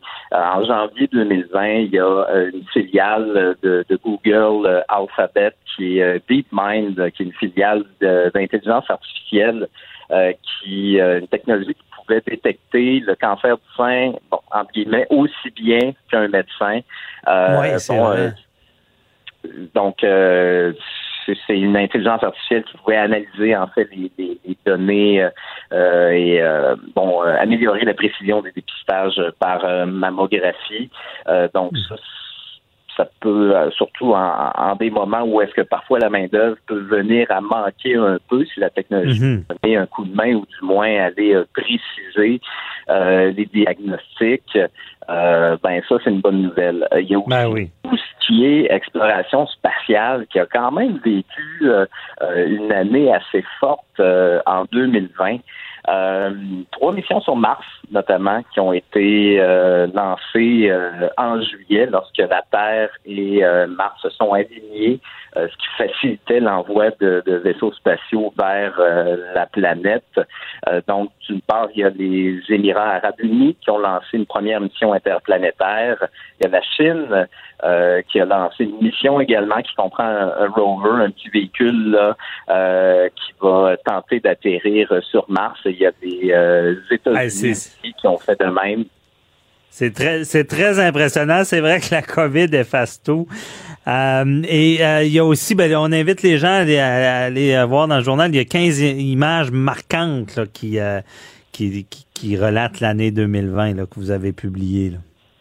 Oui, exactement. Euh, c'est, des images qui euh, n'auraient pas pu, pour la plupart, se dérouler une autre année et qui, qui illustrent de façon euh, rapide et très efficace les derniers mois assez particuliers que l'on a. Bon, ben, on invite vraiment les gens à aller lire ça et voir ça sur le Journal de Montréal, le Journal de Québec. merci beaucoup, très intéressant. Merci, Raphaël. Je te souhaite une belle année. Ça fait plaisir, toi aussi. Bye bye. Euh, on parle avec euh, Marianne Plamondon. Est-ce que euh, quand on revient de voyage, l'employeur est obligé d'accepter la quarantaine? À tout de suite? Déclarez-vous solennellement de dire la vérité, toute la vérité et juste la vérité. Avocat à la barre. Avec François-David Bernier. Cette semaine, on, bon, on voit toute l'histoire des voyageurs. Bon, ça fait beaucoup euh, parler. Bien évidemment, d'un côté, euh, c'est un peu c'est, contradictoire ce qu'on a assisté parce que d'un côté, on nous demande au Québec bon, de faire des sacrifices très difficiles, des beaucoup de gens seuls, les gens ne peuvent pas fêter. Noël, on dira ce qu'on veut, c'est une fête très, très importante dans notre société. Euh, et et on, se rend compte, ça a été respecté en, en gros. Euh, bonne nouvelle là-dessus, mais là, on apprend qu'il y a beaucoup, beaucoup de gens qui voyagent euh, et euh, surtout avoir le, le, reportage du Journal de Montréal à l'effet que dans certains resorts, on respecte pas les règles. Tout ce beau monde-là reviennent. Beaucoup de questionnements. On demande des tests. On, on va, ces gens-là vont être obligés d'être en quarantaine pendant deux semaines, deux bonnes semaines, ça fait quand même des longues vacances, là, si on part une semaine ou deux, et quand on revient, là, c'est, deux semaines, il y a une portion, ben, on, est en temps des fêtes, ça va bien, mais au retour, euh, peut-être que certains avaient mal prévu ça, mais ils vont, ils vont devoir faire cette quarantaine-là et travailler. On se posait la question, avocat à la barre, euh, qu'est-ce qui se passe avec l'employeur en lien avec ces quarantaines-là? Est-ce qu'il est obligé de l'accepter, la quarantaine? Est-ce qu'il peut congédier à personne si ça se présente pas le lundi au travail? Et on en parle avec euh, Marianne Plamondon, que vous connaissez, qui est spécialisée en droit du travail, euh, qui est avec nous. Bonjour. Bonjour. Merci d'être là. Encore des questions. Euh, on avait parlé l'autre fois des vaccins, gros questionnement. Mais là, un autre bon questionnement. Qu'est-ce qui arrive avec les quarantaines et les employeurs? Est-ce que l'employeur est vraiment obligé de, la respecter, de l'accepter, si on peut dire? Ben, en fait, c'est l'équivalent d'un congé sans solde. Donc, il n'y a pas d'obligation comme telle pour l'employeur d'accepter un congé sans solde de 14 jours euh, au retour. Donc, l'employeur peut demander à l'employé euh, de, de, de, rentrer mhm. au travail et s'il peut pas, compte tenu des règles gouvernementales au niveau fédéral, ben à ce moment-là, ça peut être vu comme une absence injustifiée et entraîner une gradation des sanctions. Euh, maintenant, la plupart des employeurs, euh, je ne crois pas, vont se rendre jusqu'à un congédiement pour la pour ce motif-là. Mais c'est certain que les employeurs devraient s'informer auprès des employés puis demander aux employés de divulguer s'ils ont voyagé ou pas pendant la période des fêtes de façon à prendre les mesures pour sauvegarder la santé et sécurité de tous les travailleurs en milieu de travail qui, eux, auront respecté euh, le confinement ici au Québec. OK. Mais euh, on parle de gradation. Je pense que pouvez peut-être nous réexpliquer un peu la, règle de gradation versus la, cette euh, erreur ou faute, je sais plus comment qu'on l'appelle, qui est tellement grave qu'on congédie euh, sur le champ. Euh, bon, c'est ma, ma question deux volets. C'est, c'est quoi cette histoire-là de gradation versus congédier sur le champ? Et aussi, est-ce que euh, de pas se présenter en disant que je dois subir une quarantaine quand ça n'avait pas été annoncé, c'est assez grave pour le congédier sur le champ? Ben, non, c'est pas c'est pas assez grave, mais chose certaine, pour un employeur, ça peut causer des grosses complications, surtout qu'on est en pénurie de main-d'œuvre dans plusieurs milieux. Euh, mhm. veut, veut pas, c'est difficile de trouver des, des, travailleurs de remplacement. Et là, l'employé est parti dans le sud, on le savait pas, puis là, on se retrouve qu'il est pris à la maison pendant 14 jours, en quarantaine, euh, peut pas travailler, donc on peut pas le remplacer, ça peut nuire à la production, au travail qui, qui a été effectué. Et donc, l'employeur, lui, a le droit d'avoir la prestation de travail. Si l'employé avait euh, annoncé deux semaines de congé ou une semaine de congé, la journée après son retour, il est supposé d'être au travail et c'est son euh, obligation en, vertu du contrat de travail d'être présent. Et donc, mhm. s'il n'est pas présent pour un motif qu'il n'avait pas annoncé à l'avance, euh, ben à ce moment-là, oui, l'employeur va pouvoir commencer par euh, un avis écrit suivi d'une suspension courte, une suspension plus longue et euh, effectivement, si la personne a, a, a, fait d'autres manquements ou a déjà un dossier disciplinaire euh, chargé, on pourrait aller jusqu'au congédiement, mais dans ce cas-ci, je ne crois pas que ça va être le cas. On sait aussi mhm. qu'à l'heure actuelle, on est en pénurie de main-d'œuvre, donc les employeurs sont peut-être un petit peu plus smooth, là, euh, comme on peut dire. Mais cela dit, cela dit, les employeurs, il y avait des employeurs qui avaient prévu le coup. Hein. C'est pas là, ça a sorti des médias. Il y avait des employeurs qui avaient prévu le coup. Euh, moi-même, j'ai rédigé là, pour certains euh, employeurs avant les vacances euh, des règles très claires, des politiques en lien avec le fait de se déplacer à l'étranger pendant les, périodes de, vacances. Et plusieurs employeurs ont demandé aux employés l'obligation de dénoncer s'ils quittaient le pays avant leurs vacances, de façon à ce que l'employeur puisse prévoir s'il y a une quarantaine et que l'employeur puisse dire oui ou non, je vais te permettre de prendre congé euh, sans sol par la suite de 14 jours nécessaires. Comme ça, on n'arrive pas avec des faits accomplis. Donc, je pense que pour le prochain six mois, euh, là, on le vit pour Noël, mais on va le vivre à Pâques, on va le vivre, on s'entend de la relâche aussi au Québec. Donc, un employeur qui est avisé devrait demander à ses employés de dénoncer lorsqu'il a quitté le pays parce que c'est un risque euh, après ça qui revient euh, dans le milieu de travail et qui peut causer des problématiques dans le milieu de travail. Donc, l'employeur a le droit de poser des questions et d'avoir leur juste. OK, il a le droit de poser des questions, il a le droit de demander à ce que ça soit dénoncé. Tu vas, voir, tu vas me voir venir avec euh, ma prochaine question. Est-ce qu'il peut contrôler la vacance de quelqu'un, dire tu ne pars pas en voyage parce que ça va affecter ta prestation au retour? Ben, en fait, il peut dire tout simplement je n'accorde pas le congé sans solde. Le congé sans solde, c'est un droit de direction de l'accepter ou pas. Donc, mhm. l'employé, son obligation, c'est de rentrer au travail le jour à la fin de ses vacances. Si l'employeur refuse le congé sans solde de deux semaines, ben, si l'employé y va, ben là, il est en faute et veut, veut pas, là, ça pourrait mener à un congédiement si l'employeur avait clairement dit je ne te l'accorde pas, j'ai personne pour te remplacer, je peux pas faire faire le travail, ça peut causer une fermeture d'usine, par exemple. Bien évidemment, l'employeur à ce moment-là euh, a le droit de dire ben écoute, tu, fais défaut à, te présenter au travail, c'est euh, l'obligation première de ton contrat de travail d'offrir ta prestation et tu n'es pas là, donc euh, je mets terme à je mets un terme à ton emploi. Et l'autre chose aussi, le fait de dénoncer, ça, ça, assure aux, aux employeurs de vérifier si la quarantaine a bel et bien, les bien été faite.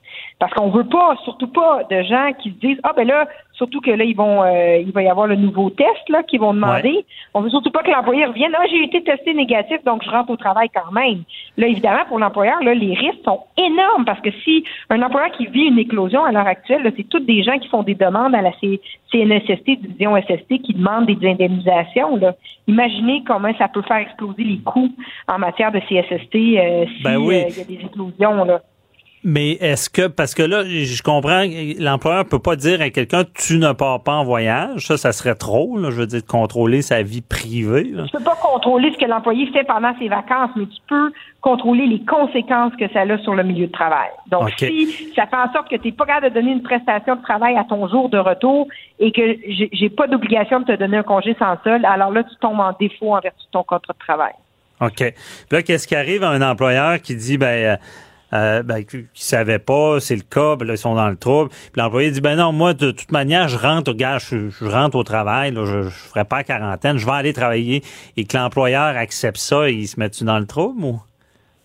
Il accepte que Euh, son ben- employé fasse pas de quarantaine, dans le fond. Ben là, premièrement, on s'entend que la loi sur la quarantaine au niveau fédéral s'applique. Là. Donc là, Ouais. c'est quelqu'un qui, qui clairement, délibérément, euh, va à l'encontre de la loi qui est très claire. Mhm. Donc déjà là, l'employeur qui, qui se rend complice de ça, c'est extrêmement problématique. Et c'est clair que ça pourrait mener à des enquêtes de la CNSST en milieu de travail et à des plaintes pénales contre l'employeur qui s'expose à des pénalités là, en vertu de la loi pénale en matière de santé et sécurité au travail, parce que ça met en danger l'ensemble des travailleurs de, son organisation. C'est grave. Là. OK. Et est-ce que dans le domaine, on, on appréhende des séquelles en lien avec ça? Je veux dire, des, des débats qu'il va y avoir devant les tribunaux? Ben, par rapport à ça, non. Je pense que les employeurs doivent mettre les règles au clair. Et comme je vous dis, moi, pour certains de mes clients, là, j'ai été, on a fait des avis, là. Si vous quittez durant heures, voici la procédure. Vous devez aviser. Vous devez demander si c'est possible de prendre un congé. On a vraiment mis une procédure très claire, comme là, alors à ce moment-là, les employés ne pouvaient pas dire qu'on le savait pas, là, Mhm. et rentrer, là, puis dire, ah, ben là, je peux pas rentrer, je suis en quarantaine. Donc, il n'y avait pas de surprise. Je pense que les employeurs doivent prendre pour acquis, on est dans cette situation-là, on, on est pris là-dedans. Le COVID n'est pas pour partir avant, probablement, on n'aura pas de, une amélioration de la situation. Là, tous les articles disent ou septembre. Donc, commencez à vous faire des politiques en lien avec la gestion du COVID pour avoir leur juste des employés, pas vous vous retrouver avec des faits accomplis des employés et Mhm. là, pris à, à gérer là, par la, la gradation des sanctions. Vaut mieux prévenir et vaut mieux aussi avoir leur juste comme ça. Au moins, l'employeur prend une décision euh, sachant là, si l'employé est allé à l'étranger ou pas. Là. Donc, euh, c'est sûr qu'un employé qui ne le dit pas, qui est allé à l'étranger, qui rentre comme si de rien n'était, puis finalement, il, in- il infecte une, une multitude de personnes, euh, ben, écoutez, euh, les conséquences pour l'employeur sont majeures au niveau financier aussi. Donc, les employeurs ont tout intérêt à demander leur juste de leurs employés, puis les employés doivent collaborer et doivent donner l'information à leur employé, à leur employeur. Pardon. Bon, on sent, on sent que le conseil, euh, c'est toute réserve, sans préjudice, et une bonne communication peut peut-être éviter beaucoup, beaucoup de problèmes. On le comprend bien dans votre propos. Euh, mais c'est sûr que je- on n'a pas beaucoup de temps, mais je veux dire, il reste que le- la petite PME peut être impactant encore plus gravement si euh, n'était pas avisé, vu qu'il n'y a peut-être pas les ressources nécessaires pour faire fonctionner son commerce. euh, euh, si l'employé se présente pas. Là. C'est ça, exactement. Mais c'est sûr qu'un employé qui fait ça, qui décide d'aller à l'étranger, je pense qu'un employé devrait aviser l'employeur de façon à ce que l'employeur puisse décider si oui ou non il accepte le congé sans sol. C'est jamais une bonne idée pour un employé de mettre son employeur devant un fait accompli. Non. Ah, je peux pas rentrer, je suis en quarantaine, puis vérifié par le fédéral. Ça, ça marche pas comme euh, stratégie de la part de Ok. l'employé. Et c'est jamais une stratégie gagnante. C'est bon, on retient la leçon. Merci beaucoup, Maître Marianne Plamondon de chez Langlois, euh, très éclairant. Euh, bonne année euh, et on se reparle en 2021. Merci, bonne année. Bye bye. Euh, restez avec nous parce que là, on s'en va dans les résolutions pour finir l'émission. Euh, comment choisir nos résolutions et comment les tenir avec Patrice Ouellette, euh, gestionnaire de haute performance? À tout de suite. Pendant que votre attention est centrée sur cette voix qui vous parle ici, ou encore là, tout près ici, très loin là-bas, Celle de Desjardins Entreprises est centrée sur plus de 400 000 entreprises partout autour de vous. Depuis plus de 120 ans, nos équipes dédiées accompagnent les entrepreneurs d'ici à chaque étape pour qu'ils puissent rester centrés sur ce qui compte, la croissance de leur entreprise. Avocat à la barre. Avec François-David Bernier. Des avocats qui jugent l'actualité tous les matins. Avez-vous pris vos résolutions pour la prochaine année? Une année qui, sans doute, s'annonce meilleure que la 2020. Et euh, la question, tiendrez-vous vos, vos, vos, euh, vos résolutions? Et euh, fallait, on finit bien l'émission avec euh, notre euh, gestionnaire de haute performance, Patrice Ouellette, qui est avec nous. Bonjour. Bonjour, Maître Bernier. Hey, merci, j'ai gardé le meilleur pour la fin. Euh, et là, on, on veut des trucs pour prendre nos, nos résolutions. Comment on fait? Ah, écoutez, c'est toujours un moment crucial. hein. C'est comme un, un moment charnière, un moment pivot. Et Dieu sait cette année comment est-ce qu'il y a des gens qui vont être heureux de tourner la page sur l'année 2020 pour tomber dans cette nouvelle, nouvelle année-là, 2021. Donc, on commence l'année comme avec un livre, mais qu'il n'y a rien d'écrit. Hein? Les pages Mhm. sont blanches. On a encore la possibilité de transformer l'histoire qu'on va écrire pour 2021. Et Oh. Maître Bernier, j'aimerais ça apporter une, une distinction importante pour nos auditeurs entre une résolution et un objectif. OK. Est-ce que trop souvent, à ce moment-ci de l'année, euh, les gens prennent des résolutions? Et une résolution, vous savez, c'est pris souvent euh, dans ses pensées, dans son salon. Tout a l'air beau, tout est facile, avec des belles lunettes roses. Et entre euh, cette résolution-là, qui est un peu une intention sans action, et un objectif qui, lui, est beaucoup plus précis, plus spécifique, et surtout, Maître Bernier, il est écrit. Donc, il y a une différence fondamentale à faire entre les deux. Donc, le premier conseil que je donnerai aux gens, ça serait d'écrire vos objectifs. Écrivez vos objectifs pour 2021. Le temps passe tellement vite que ça vaut la peine de prendre une heure pour s'asseoir avec soi-même, faire le bilan, hein, le bilan de vos trois dernières années, pas juste la dernière année. Le 1er janvier 2018, vous étiez où? Comment était votre santé, vos finances, votre carrière, vos relations? Qu'est-ce qui a progressé dans votre vie? Ça va vous donner de la perspective et ça va, Maître Bernier, ça va vous éloigner un petit peu du COVID. Là. On a passé l'année à parler de COVID et quand on s'éloigne sur trois ans, soudainement, on perd de vue le COVID un peu. On prend de la perspective. On est capable de voir que dans le dernier trois ans, il y a des parties de notre vie qui ont beaucoup progressé. Donc, c'est avec cette énergie-là qu'on va se mettre à bâtir 2021. Mhm. De plus le- le- les bons coups que les mauvais, là. Mais absolument. Les mauvais coups, écoutez, on dit toujours qu'on apprend toujours plus avec ses échecs, et c'est tout à fait vrai. Donc, si vous regardez les, les, les parties de votre vie qui ont moins bien été, ben, la vraie question, c'est quelles leçons j'en tire? Quelles leçons avez-vous tirées? Comment vous allez utiliser ces leçons-là pour vous propulser en 2021? OK. Et dans le fond, c'est c'est de, de, de rendre ces, euh, ces résolutions qu'on prend, qu'on ne tient pas toujours, en, en, en les mettant en objectif. En objectif, et je vous dirais aussi, Maître Bernier, une autre erreur que je vois souvent, c'est que souvent les gens vont se mettre, euh, prenez exemple dans le domaine de la santé. Hein? Dans la santé, y a beaucoup de gens commencent l'année et se disent, mais cette année, je vais perdre un peu de poids. Le problème avec cet objectif-là, c'est quand on devient spécifique, on va se mettre exemple, je veux perdre 10 kilos, je veux perdre 20 livres ou 10 livres, peu importe le chiffre, c'est qu'on se met à courir après un chiffre. Et l'être humain étant ce qu'il est, lorsqu'il tourne en mode haute performance, ben, il court après le chiffre. Ça veut dire qu'il est prêt à souffrir pour atteindre son chiffre. Et là, qu'est-ce qui se passe? On se met à se priver. Et c'est le début de l'année, on est motivé, on accepte de se priver. Mais ce mode de vie-là, on peut pas le tenir à long terme. Tiendra pas. ouais. Alors, qu'est-ce qui se passe? Ou bien on atteint notre objectif rapi- rapidement parce qu'on s'est privé beaucoup, ou on perd notre motivation. Alors, mon conseil, il est simple. Arrêtez de courir après un chiffre et regardez derrière le chiffre quelle est la saine habitude que je pourrais implanter qui pourrait transformer ma vie à long terme.